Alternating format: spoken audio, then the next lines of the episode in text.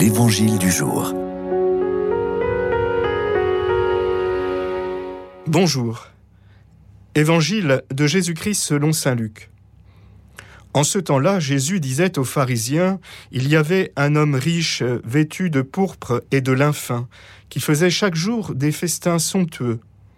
Devant son portail gisait un pauvre nommé Lazare, qui était couvert d'ulcères.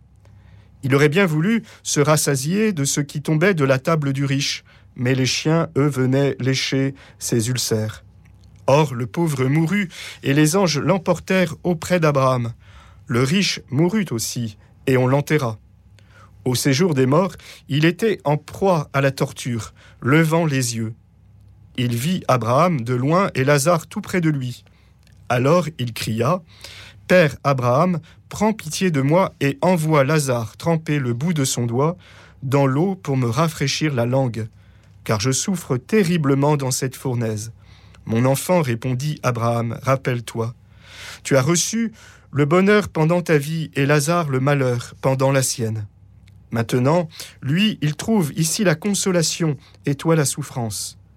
Et en plus de tout cela, un grand abîme a été établi entre vous et nous pour que ceux qui voudraient passer vers vous ne le puissent pas, et que de là-bas, non plus, on ne traverse pas vers nous. Le riche répliqua. Eh bien, Père, je te prie d'envoyer Lazare dans la maison de mon Père. En effet, j'ai cinq frères, qui leur portent son témoignage de peur qu'eux aussi ne viennent dans ce lieu de torture. Abraham lui dit, Ils ont Moïse et les prophètes, qui les écoutent.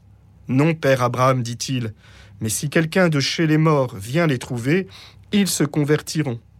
Abraham répondit, S'ils n'écoutent pas Moïse ni les prophètes, quelqu'un pourra bien ressusciter d'entre les morts, ils ne seront pas convaincus.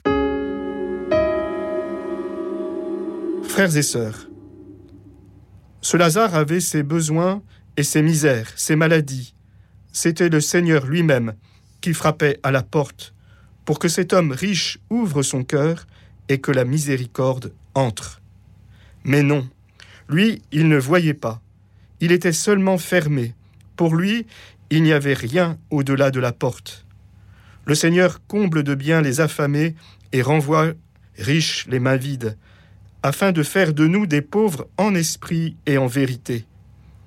Alors nous deviendrons capables de comprendre les avertissements que tu nous donnes en cette vie.